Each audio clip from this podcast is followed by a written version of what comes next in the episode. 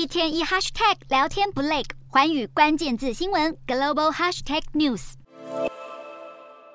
发型是时尚重要的一环，但是在北韩剪发、化妆、脸部美容都是在称为美容补给所的地方可以做的。北韩女性有发型上的限制，不可以留长直发，因此假发在北韩相当受欢迎。而北韩的假发不但自家人喜爱，更大举出口到海外。根据中国海关总署七月发布的资料显示，今年上半年北韩对中国输出的假发和假睫毛出口贸易额超过七千六百万美元，比去年同期暴增一百八十八倍，在北韩整体对中国出口当中占比超过一半。后疫情时代，北韩对中国的整体出口量也持续回温，优势来自于廉价的劳动力，便宜的劳动力成为北韩经济的最佳后盾。但对北韩人来说却不是个好消息。以假发制造来说，因为过去中出口的假发原料曾被怀疑是来自新疆劳改营，或是营中的人被迫劳役来制作出这些假发。现在北韩出口的假发也被合理怀疑制作过程有违反人权的疑虑。